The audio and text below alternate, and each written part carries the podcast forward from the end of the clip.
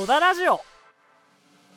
どうも彼女の家に最初に挨拶に行くならばラメールを買っていく野田春樹と伊勢丹に寄ってから行く穂積春明です よろしくお願いしますお願いしますこの番組は野田と穂積が旬なことに口を出したりゲストさんと盛り上がったりお悩みなどを一緒に考える番組です、はい本日もですね野田スタジオからお届けしますお願いしまおす願いしますさてなんだって伊勢丹だって伊勢なんか百貨店とかの、うんこう地下1階のはいあのんかちょっとね高級なお菓子が置いてあるコーナーをうろうろしてなんか良さげなのを見繕ってから突撃するかな 君はラメールですか俺ラメールだね寒川にラメールっていう、ケーキ屋さん有名だねそうだねあのテレビチャンピオンとか出てたんうんラーメルがあるんですけど、まあ、寒川出身と、まあ、住んでるってもあるので、うん、近くの一番あの地産地消で、はい、持ってくる一番いいものとして、ラメールのチョコケーキみたいなのを買っていきますよてか買ってたことがあります2回ぐらいありますねあ2回 まあいいよね、うん、いいよねそれはなんか俺も珍しく君から参考になる現地を取りました ラメールラメール 伊勢丹かでもそういうのもだおしゃれだよなおしゃれというか大学は都内だったからまあなんかいいお菓子買うなら伊勢丹っていうのはなんかね、ありましたねどんなの持ってったら喜ばれるんだろうないやちなみにあれですよあの彼女ができたとかじゃなく、うん、彼女が、うん、初めて挨拶行くんだったらこれ持ってくよなって感じですからね。うん俺はちなみにね、うん、その彼女に実際に聞いてから買うようにするけど、うんうん、なんかフルーツのミルフィーユみたいなやつ。お まあまあおしゃれてますね、はい、おしゃれてますね いやそれ結構好感高いんじゃないありがとうって感じになるねまあ伊勢丹の袋っていうのがまずでかいよね はいはい、うんはいはい、はい、だからちゃんとしてるっていうのを出す必要があるわけじゃん結局そうだ、ね、信用がこの人置けるんだなっていうのがあ、う伊勢丹にちゃんと行って買ってきてくれるんだなっていう想像をさせる方が大事なんだよねもう確かに確かにえ全然ちょっと話変わるけどさ、はい、初めての彼女の挨拶ってなったら、緊張します、ちなみに俺しないしないのよしないんだそうなんで彼女からお母さんの情報でなんとなく聞くじゃない、はいはい、へこへこへこあこんにちはどうもどうもより積極的そういう初対面でも積極的にいける自信はあるんだよ、うんあお母様こんにちは実は野田と言いますみたいなこういうことやってます、みたいな。あのこのご自宅綺麗ですねみたいな、うん、あの目に見えるところの、まあ、当たり障りもないところからあのネタに持っていける自信はあるから 気に入られるってわけじゃないけどさすが人を虜にする男 穂積どうですか俺はでもそのそのなんていうのお母さんとかお父さんのその性格とかによるんじゃない、うんうん、めちゃめちゃ厳しそうな人だったらさすがにさ緊張するけど、うん、まあ結構ね自由な感じの雰囲気の人だったら全然仲良くなれるんじゃないかな、まあ、めちゃめちゃ普通のことしか言ってないんだけどそれはそうなんですけど、ね、それはそうだよなっていう ちょっとさ聞いてほしいことあってさ何ですか話変わるかもしれないけど、はい、最近ちょっとさ、まあ、まあ身内の話なんだけど、はい、まあ、おじいちゃんがそんな状態が良くなくてさ、はいはい、結構病院にかかる日が続いてるわけよで久々にちょっとね夜さあの体調崩して救急外来に通ったんですよ、うん、はいはいはいあのまあ地元の病院のねはいはいいやでそこでね、うん、あの久々っていうか初めてじゃないから、うん、俺は今まで病院に勤めてた患者さんを受ける立場でしょ、うん、で患者、まあ、俺が患者なわけじゃないけど、患者さんの保護者の立場から病院に行くっていう時に、うん、あやっぱ病院ってすごい組織だなと思ったんですよね どういうどういうことですどういうところにそれ感じたんですか一番最初さやっぱ病院の中の人って結構さなんかない、うん、看護師って愚痴が多いみたいない大変仕事大変とかさそれは看護師だからそう思ってるだけで 我々は何も考えてないですからそんなだけどやっぱ頼りあるなとか、うん、すごく不安な状態でいくからこそ、うん、せっせこと対応してくれる、うん、あの迷いなくね、うん、してくれるところがとても頼り合ったんだよね一つは、あとこっちの心の余裕が出てきたとうか、だからやっぱ看護師ってすげえな病院ってすげえな医療ってすげえなみたいなあその携われてちょっと嬉しいなみたいな なんか字が自さん入ってましたけどいやでもまあそうですよねでもちょっとあるあるかもしれないけど、はい、他の病院めっちゃ見ちゃうっていう内装とか内装とかどういうポスター貼ってるのかそうなん例えばだけど、うん、えーと、守りたいこととかってさ、うん、社内に書いてたりしないあの、うん、例えば遅刻しないとか分かんないけど、うん、もっと持つとかさ、いろいろあるかもしれないけど病院にも結構あるのよ、はいはい、大事にしたいこと、はい、患者さんを最後までしっかり見るとか、あとは、まあ、医療的に、あの判断の指標とかがあったりするんでね、うん、あこの病院はこういうところに気をつけながら医療体制整えてるんだみたいななるほどなるほど勉強になるというかちょっと楽しいよね そこは読み解読み解けんだねそうそうそうあなるほどねみたいなで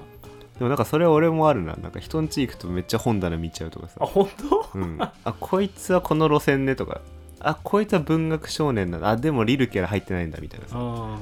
なんかね穂積とね広島行った時に、うん、本屋さんに何軒か行ったでしょ、うん、古本屋も行ったけどその本屋さんの、うん、質って言ったら変だけどさ、うん、店頭に置いてあるもので大体どれぐらいの本屋さんの技量ってわけじゃないけどさ、うんポテンシャルわかるんでしょわかるわかるわかるそれはわかるよどういうとこ見てんのそれってえー、っとねなんて言うんだろうななんかこの本を持ってる人は信用できるなっていうラインがあるのよ大体へ著者とうんうんうかんとか出版社とか、まあ、出版社結構大きいんだけどあここの出版社結構集めてるんだなとか使ってるんだなっていうところは信用できるとかねへえそれってさ、うんと、その店長が決めるのかな仕入れとか込みでやっぱり例えばなんちゃら書店だったらこの書店にここに卸そうみたいな母体が決めてるのかなえー、っとねちょっと難しいのがあるんだけど、うん、例えば丸善純駆堂っていう大きな書店があるけど、うんうん、まあそこは小林とかさちっちゃな店舗もあるわけじゃんうんうんうん、東京に一番でかいのがあるけどだからあそことかはもう本社方針でここの丸善のビルはもう丸善の態度を示す一番大事なビルだからあの徹底的にブランディングしてやりますみたいな帰って決めるんだけどでも例えば地方の例えば北九州の丸善店とかだったら、まあ、もちろん大きな店舗だけれども、あ、る程度自由裁量があるよね、というのも東京と同じ本並べても九州の人は受けないわけで、九州に必要な本をさ置かなきゃいけないから、これね面白いのが駅ビルに入ってる本屋を見れば大体その本屋街の質がわかる。マジ、うん、俺はそれ完全に言い当てられる例えば白金高菜とかだとやっぱりなんていうのハイソサイティな感じの、うんうん知的な感じの本が多かったりするんだけど、うん、池袋は学生多いから、うん、学生向けの本が多かったりとか、まあ、秋葉だったらそのオタク系の本が多かったりとかっていうのもあるんだけど、まあ、寒川のブックオフとかね、あの見ると競馬と投資が異常に多い。マジ、うん、ギャンブラーですかギャンブラーだよねなんか知んないけどあと漫画なんだけど大体なんかわかるじゃんあ寒川ってこういうミーンズまあブックオフは特にそうかだって売ってるんだ売りに来るから、ね、売りに来てるからね 大体質がわかるからなるほどねまあその駅ビルの本屋も茅ヶ崎のやつとあの新宿の本屋全然違うし並びが面白いな、うん、そういう目で見たことない確かにだから本屋行くの面白いブックオフ行ってあガッシュねえなとか考えちゃうんだよ そうかそういうとこ見てみるとそうか地域がわかるのかうん頭の質が出てるからね全部、うんうんうんいいね、うん、そういうのいいねいやこれはおすすめよ本当にまあ、でも病院も似たようなとこあると思うんだけどね、うん、どういう流れでどれぐらい連携してるかっていうのは救急外来だけじゃなく病棟とか見ればわかるけども、うん、おいいねそういうのを見ると さて行ってみますよ、はい、次のコーナーはい行きましょうあの前回さお便り全然なかったんですけど、今回来ていただいたんですよ、はいなのでまあちょっと読んでみたいと思います、はい次のコーナーです、はい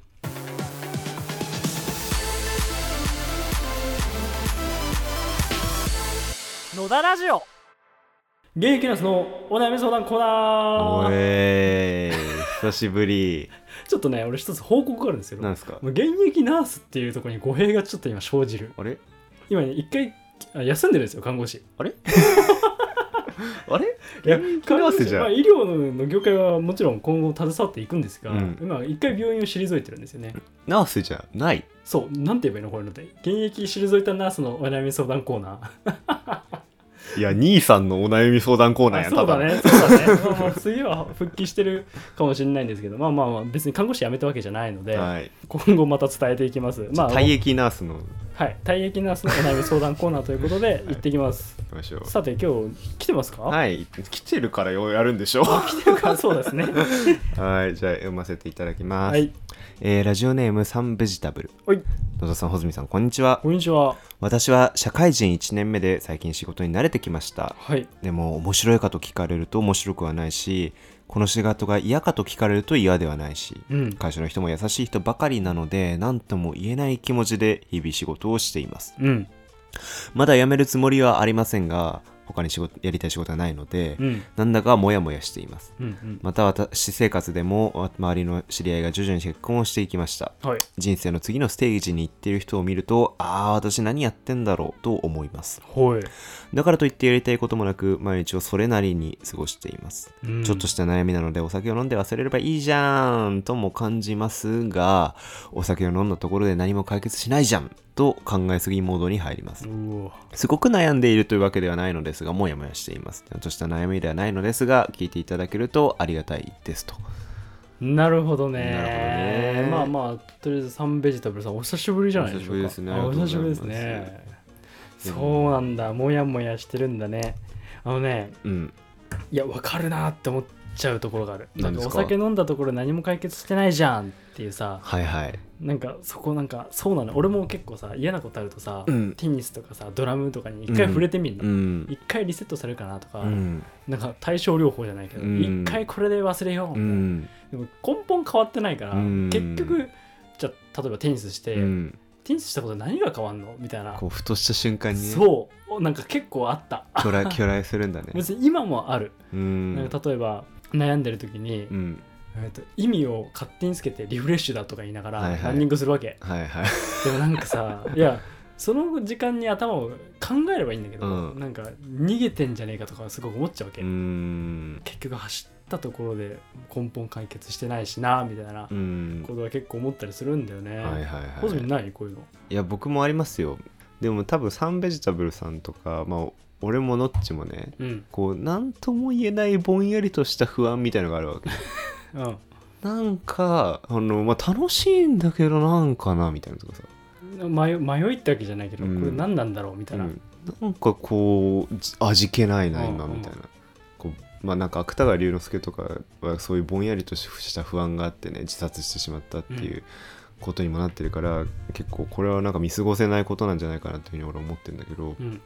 野田的にはそういうなんかぼんやりとした不安モードになった時は一体どういう対処法をしてるんですか まあ一言で言うと、うん、もうまず自分にめっちゃ向き合うっていう泥沼にはまりに行くっていうのが 一つなんだけどああもう自ら M ですね踏み込んで俺なんでこんな不安なんだってそうあのねあるんだ俺もねぶっちゃけ仕事して看護師やってた時あんのよ、うん、あのある程度の給料もらって、うん、人間関係も大満足してて、それなりにやりたい看護できてて、さあこのまま行ってもいいのかなみたいな、行ってもいいって言い方変だけど、まあ、現状に満足しちゃった時あったよね、やりたいことっていうのはで結局俺昔から例えば結構嫉妬するのよ、嫉妬というかうんと悔しがっちゃうの、なぜかというと自分の中のメラメラした気持ちがあるんでね例えば前のうんと発達障害とか身体子どもたちの会で言ったように、うん、なんか誰かの人の助けになりたいなとか、うん、自分のを表現したいなみたいな、うん、それをずっと自問自答してる中で、うん、それを達成してる人とか見ると「畜生!」ってなるの俺はどうすればいいんだろうみたいなって結構思うことがあったんだよねでもなんかそのさっき言ったちょっと現状に満足してこのままでいいんじゃねって思ったフェーズに入ると、はいあのねなんかねどっかで言い訳作りしちゃうんだよねああまあ今忙しいしとかとかなんか給料別に満足してるし、うん、とか、なんかいいし変える必要なくないみたいななんかそしたらね自然とねメラメラなくなっちゃうんだよねメラメラとタゲル急にメラ メラを、うん、メラをメラをあの抑制しにかかっちゃうんだよねああなるほどね俺はこのサンベジタブルさんを見るとメラ抑制してるんじゃねえかななるほどね、もう今のこう日本経済みたいな、うん、デフレ状態にしてるとでメラあの抑制してると周りと比べちゃう、はいはい、どっかで比べてるのに自分で落としどころを探すっていう、うん、逃げに走っちゃったの俺はああなるほどね、うん、でこれじゃいけねえと思って、俺はドツボにはまりに行った じゃあメラ、メラ消して、消してもうちっちゃくなったメラなのにそっからも逃げちゃって、うんうん、でももっとちっちゃいベラからも逃げちゃってみたいなこうどんどんどんどん賠償化していくのをやべえと思ってそうそうそうそうメラ探し多分メラあると思うんだよね なんでメラあるのかって思ったのは、うん、面白くなくないけど嫌でもないって言ってるじゃない、うん、ってことは何かしらやりがいは感じるとこあるのかなと思ったのね俺はなぜやりがいを感じてるのかなから入ったの、うん、なんでこの仕事を選んだのかなとか、はいはいはい、なんで嫌じゃないんだこの仕事、今満足してしまってるのはなぜだみたいなところからの入り口から自分を沼にはまらせてったんだよねなるほどねいや正直苦しかったんだよまだ漠然としてて、うん、まだ沼ってんだけど、うん、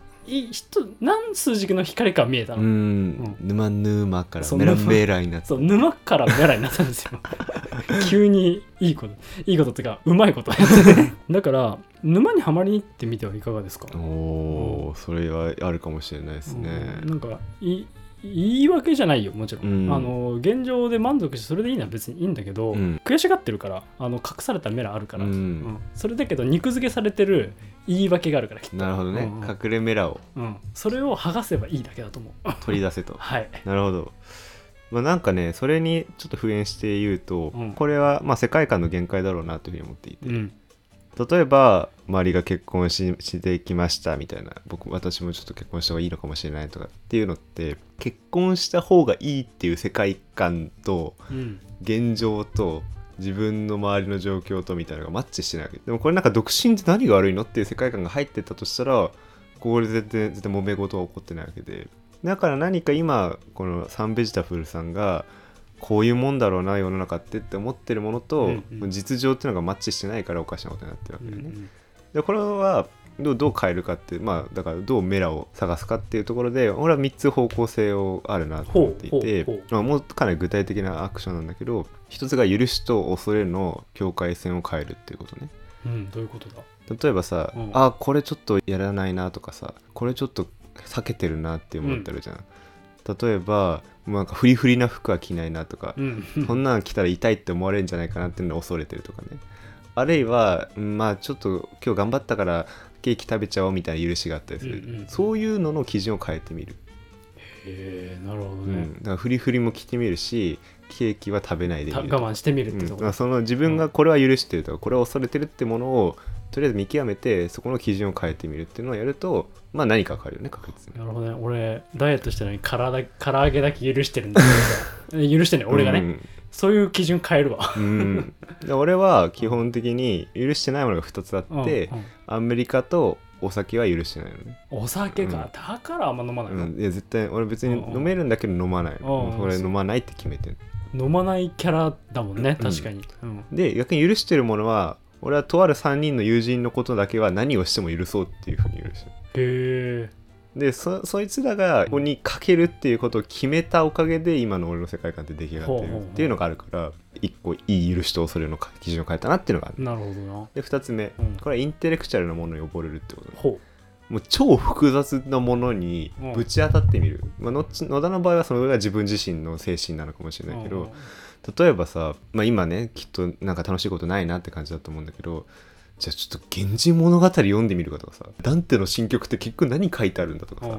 とかえ相対性理論って何なのとかさやってたね、うん、相対性理論ねえ生命って何とかさ、愛って何なのみたいなそういうなんか超複雑で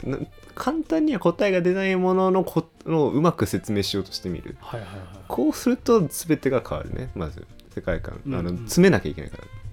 詰めなきゃいけないしインプットも増やさなきゃいけない、うんうん、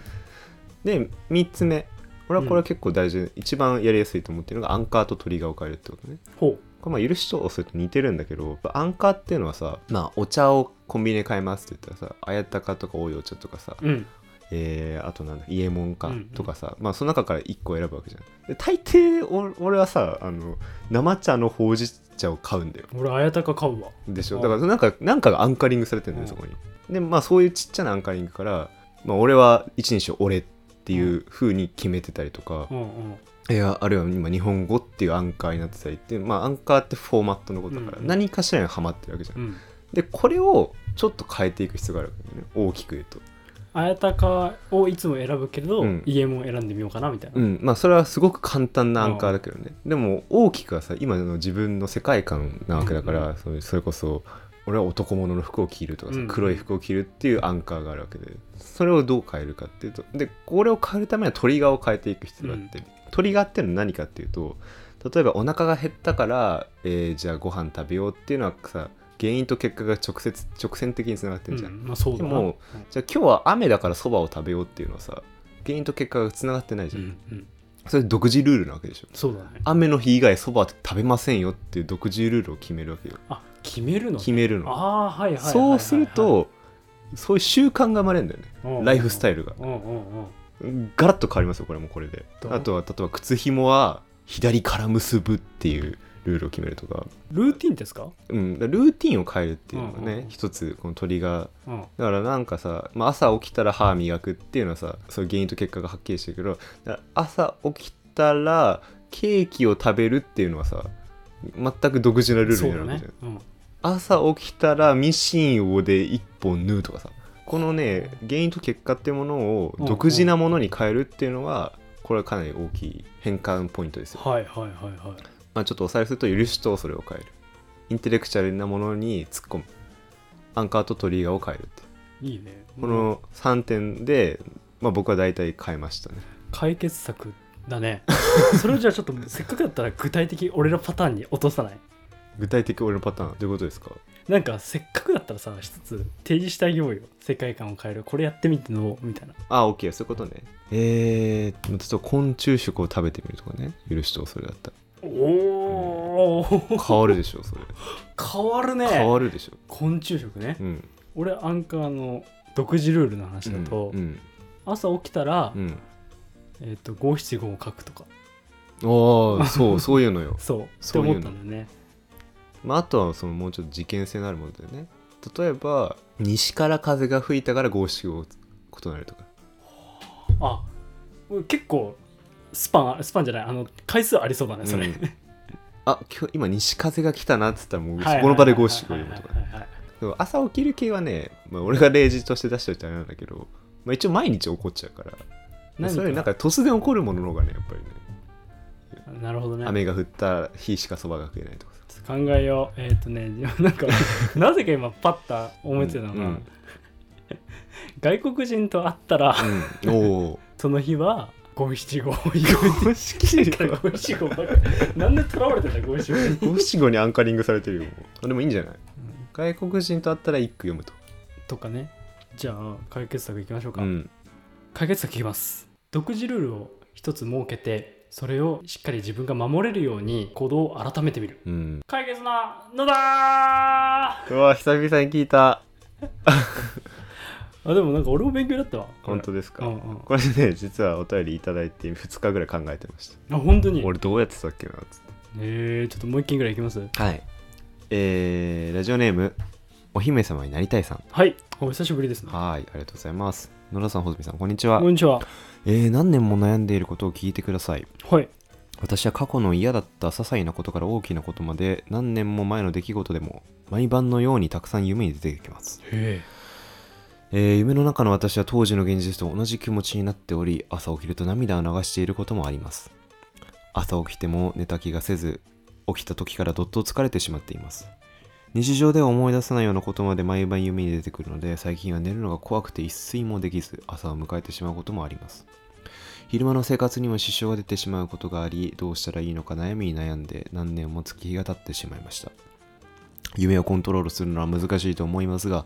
ぐっすり寝て気持ちよく起きる日が少しでもあったらいいなと思っています。うん、何か睡眠の質を良くする方法やアドバイスがあれば教えていただきたいです。とこれつらいね。これやばいっす、ね。これつらいね。結構ディープなのに連ちゃんってじゃないですか、これ。これはしかも、なんていうの、かなりこう、症状として出ちゃってるよね。あそうだね。うん、これパッと聞いてさ、うん、なんか最近の眞子さまはいはいはいはいあのー複雑性 PTSD っていうのを公表したでしょ、うんなんかそれっぽいなって思ったそれどうどういうもんなんですか複雑性 PTSD ですね、はいそこ最近の概念なんですけど、はい PTSD って聞いたことあるあのトラウマみたいなやそうだね、心的外傷後ストレス障害っていう要はうんとこれがいつで阪神・淡路大震災とかできたんだけど、地震が起きました、うん、ですごくトラウマになった、いろんなことを見てね、それがフラッシュバックしてしまうっていうことに悩んでしまってることを PTSD って呼んでたりしたんだよね、それは単純性 PTSD っていうね、要は何かトリガーさっきトリガーって話したけど、トリガーがあったら起きるみたいな、例えばまあよく俗に言う性被害とか、うん、うんと地震とか火事とか、ね、ベトナム戦争とかでもね兵士がすごい PTSD だってそういうこれがあったから思い出してしまって苦しくなるっていう、うん、はっきりとしたトリガーがあることを単純性 PTSD っていう、うん、でさっき眞子さまでじゃ複雑性 PTSD っていうのは、うん、その単純性がいくつもいくつも重なり合ってるって言い方がいいかなしかも単純性ってでかいことじゃなくて、うん、例えば虐待とか、うん、いじめとか、うん、うんと考え方とかね、親の思考とか、友達のお付き合いとか、まあいろんな要素が絡み合ってなおかつ結局怖くなってしまうっていう複雑性 PTSD これが出てくるのがねやっぱり眠れないって人が多いんだよねこういうようなね何ていうの睡眠障害に至ることが多い悪夢障害って言ったりするんだけど悪夢障害の元をたどると複雑性 PTSD があったりするのと、うん、本当ここ3年前ぐらいじゃない複雑性 PTSD ってしっかり言われ始めたの、うん、ICD10 っていう世界の疾患が病気が全部載ってるものなのね、はいはいはい、それが ICD11 に最近なったんだけど、うんそれにようやく乗ったって アップデートされたんだアップデートされた本当に最近言われ始めたし俺が俺は単純に複雑 PTSD っぽい症状だなっていう感じで受け取ったってうなんだけど穂積どうそうだねまあこの悪夢系で言うとさ俺前にも言ったけどあのー、あれだ前のラジオで言ったやつそう前のラジオで言ったけどそのなんか締め切り前だと歯が抜ける夢をめちゃめちゃ見る悪夢だよね まあ悪夢だしまあそれはなんていうの俺が実際に過去過去体験したことでないから、うんうん、まあフィクションの夢を見るんだけどまあ、そういう状況って結局なんでそういう夢見るんだろうなっていうと現実世界っていうか起きてる時になんか割と追い詰められてるというかね、うんうんうんなんか不安な気持ちになってる時にそういう夢を見るんでねなんか失敗したら嫌だなとかさ、うんうん、なんかこの人は睡眠自体問題があるというよりかは起床時というか覚醒してる時にすでに何かしらのこう圧迫感の中に渦中にあるんじゃないかなっていう印象はあった、うんうんうん、休む時にも引きずってるって感じだね、うん、あどっちかというと結構自律神経の問題だったりするのかもしれないねこれだとじゃあもう休まるとこがないですねあの寝てるのに心を全く休まってない状態ですよね、これはきっとあこれつらいなまあしかもさほら悪夢を見るっていうのはノンレムレム睡眠って知ってるまあ、レム睡眠っていう、まあ、浅い眠り、はいはいはい、ノンレム睡眠っていう深い眠りみたいな、で夢見る時はレム睡眠っていう浅い眠りの時に見るよねみたいな、まあ、要はどういう状態かっていうと脳は起きてるよみたいな、休まってないんだよねきっとね、あのもう本当に生活に支障が来てるので結局引きずってるかつまた夜が来るっていう怖さもあって、うん、寝れないっていうので結局体を崩してってしまうっていうようになってないといいなと思ったわ 確かにこれ睡眠恐怖症になっちゃうじゃない、睡眠恐怖症になっちゃうね確かに確かに、うん、寝るの怖いってきついね悪夢見るかもしれないけど、うん、だけど寝ないとやべえからなやばいこれどうしたらいいですかマジで これ、まあ、いやじゃあちょっと見方をじゃあさっき PTSD の話をしてたけど、うんまあ、結局は、まあ、PTSD もそうだけど予期不安っていうのがさっきあるんだよねこうなってしまうだろうっていう怖さから起きてしまうとか、まあ、フラッシュバックとかも言ったりするんだけどフラッシュバックが起きてしまうのが怖いから寝れないっていう、うん、起こるかもしれないっていう怖さを予期不安って言ったりするんだけど、うん、エクスペクテーションがあるんだそうあるんだけどまあなんか結局そういうのを思い詰めると負のループに至ってしまって結局見ちゃうんだよね、うん、怒ってしまうんだよねお腹痛くなっちゃ嫌だって思うとなっちゃうみたいなじ電車の中で、はいはいはい、まあ、あれもお腹と心脳ってかなりつながってるから、うん、まあ、結局その緊張とかはかなりお腹に響いてるってあるんだけど、うん、まあ、それと似たようなところで、まあ、そういうことがあるんだよねでまあ医学的なところで言うとね、えっ、ー、とね3つあるんだよねまずね暴露療法って言われてるやつ、うんまあ、しっかりトラウマをちゃんと扱ってくる、段階的に、エクスポージャー療法って言ってね、のことなんだけど、要は例えば潔癖症のトイレに座れない人、じゃあトイレっていうのが10段階中の10だったら、うんと10段階中の8が手すり、うん、10段階中の5が椅子、うん、その10段階中の2が水道、うん、だったらちょっとずつ慣らしていくっていう方法だったり、まあくによく言われてるのは認知行動療法って考え方をちょっと変えてみるとかあと最近流行ってるというか多いのが EMDR えっ、ー、とね眼球運動による脱観作と再処理方法全然わかんない どういうことまあまあ名前はそうともかくどういうことかっていうと、うん、まあしっかりと過去の何に苦しんでいるか、うん、で現在のトリガーは何なのかっていうのをリンクさせて段階を追ってあの一つのエピソードとして捉えられるようになるうんあじゃあその複雑な状況を扱えるようにするそうそうそうまあざっくり言うとね、うん、昔の急に来るじゃんあのトラウマとかって、例えばお父さんに虐待されてたとかだったら、男性を見たら急に思い出してしまった、だけどそれは男性っていうトリガーがあるでしょ、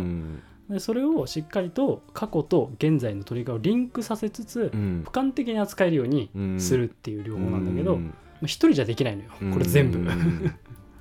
やっぱり、伴走してくれる人がいないといけない、ね、あそうだ伴走者がいるといいねうん不安を言える人がいるといいねと思ったななるほどな言えるのかな言える方周りにいるのかなこういうのってこれなんか例えば夢日記をつけるとかっていうのはさちょっとはなんか緩和されたりして夢日記かまあ一応客観視できるわけじゃないですか一案かもしれないそれはあとは不安なこと取り留めるとか取り留めるあの書いてみるとか、不安の時ってさ、頭しっちゃくめちゃくなんない、んで俺もなるから でだけどなんか何かに落とせば整理されていくというか、う書く動作だけでもいいんだよね、まあパソコンに打ち込むとかでもいいと思うんだけど、あと動画でしゃ話してみるとかでもいいと思うんだけど、昨日の自分とかと比べられる状況を作ったりとか、できれば意外と違うんじゃねそれでこうちょっとね俯瞰したそうそうそうそうそもう取れるしそうそうそうまあ、夏の星座にぶら下がって上から花火を見下ろすねみたいなできるわけだからどうどうすかこういうふうにこのラジオに、ね、お便りで書いてくれるっていうのももしかしたらそうだね一つのあれになるかもしれないから、うんうんうんまあ、ぜ我々は全然受け付けて受け付けます受け付けます一緒に考えましょうって感じでございますが、はい、解決策ホズミ言えますえー、なな何を言えばいいですか解決策 じゃあ解決策いきます自分が何に今不安を抱いていてどこが嫌なのかを書き出して状況を俯瞰して見ることから始めてはいかがでしょうか解決なのだ いいんじゃないですか久々にやりましたねやりましたでも結構ディープな話題2連チャンだったんじゃないですかうんなんかでも共通項がちょっとあるような気がしちゃったなえっ、ー、と不安ってとこ不安ってとこかな、そうだね確かにねあのまあ、悩みを考えること俺たちもかなり刺激になるので、うん、本当に一緒に考えていきたいなと思います、はい、いつでもどしどし待ってますはいありがとうございました続いてのコーナーです、はい、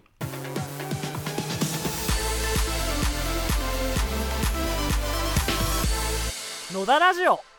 穂積先生情報 そそうくるか ちょっとさ、うん、穂積さん最近なんかないんすかなんだよその その曖昧なというかな漠然としたあれはね、はい、いつも野田がなんか紹介してるから穂積もなんか紹介しろっていうことだったんであの実はですね僕野田ラジオ以外にもラジオやっていて何ラジオ浮気をしているんです何嫉妬だ嫉妬嫉妬 あのー、まあ実は僕の会社のね偉いさんが松岡聖吾という人間なんですけど、うん、まあ、その人がこう、まあ、ブックナビゲーションサイトみたいなものを自分で作って、まあ、いろんな本の紹介をしてるんだよね、うんうん、松岡聖子の「千夜千冊」っていうね、でそれがまあ日々日々というか今1週間に1本ぐらいかな更新されてるんだけど、うん、それが更新されるたびにそれを読んで上司と2人でね、うんうんでそれについて思ったこととかこれはこういうふうな意味があるんじゃないかみたいなこれはきっとこういう本なんだよみたいなのを交わしちゃってるラジオやってるんですよ。うんうん、あの追っかけ千夜千冊ファンクラブっていう。ほほどうやって聞けんのそれこれねあの実は野田ラジオとほとんど同じあのプラットフォームを使っていてそうなんだだからあのアップルポッドキャストでも使え、聞けるし s p ティファイでも聞けるしなのであのーね、ぜひあのよかったらもっと僕の声を聞きたいという既得の方がいたら まあ確かに保存ファン多いからあのなんか野田がいわくねえそっちのラジオ声低くないっていうことらしいのでちょっとまあ聞き比べていただければ ちょっとリンク貼っときましょうリンク貼ります、はい、あありがとうございます、ちょっとぜひ聞いてみてくださいあれ、インスタも始めたんだっけあそうなんです実はそれのインスタもですね、始めてインスタを始めた日がですねあのなんとインスタから内部告発が起こった日ということでそうなの今フェイスブック内部告発で揉めてると思うんですけど だからなんかサーバーがダウンしてて全く使い物にならなかったっていう まあまあ今は起動してるので、ね、はい、ちょっとぜひぜひフォローしてくださいはいさてはい、28回目ラジオ終わりましたけどありがとうございま結構真面目な回になったんじゃないですか今日真面目な回でしたねあの、まあ、お便りが真面目だったのでこれふざけるわけにはいかないなってったんですけど、はいはい、でもなんかまあお便りっていうかお悩みだね、うん、こう考えてる方は結構いるかもしれないよねうんまあ今不安が共通項があるんじゃないかねみたいな話もしたけどなんかねまあ現代のさ精神科医で名越康文っていう人俺結構今推してるんだけど、まあ、その漠然とした不安っていうのはこう割とこう現代人みんな抱えてるんじゃないのってなんでこう俺ら生きてるのか分かんなくねっていう不安なんじゃないのみたいな、ね、ところまでその人は食い込んでるんだけどでもまあ俺自身もそういうこと思う時あるし野田自身もあると思う、ね、なんかこう意味を見出しにくい時代ではあるよね、うんうん、真面目な回ですね 真面目な回真面目な回言ってるけどまあなのであの、まあ、やっぱりこういう問題にやっぱり僕も細見も取り組んでいきたいなと思うのでもうぜひぜひお便りで送ってみてください はいいやもう何でもお便り共有しましょう何でも聞きますし何でも喋りますよイエスさあじゃあ今日はありがとうございましたありがとうございました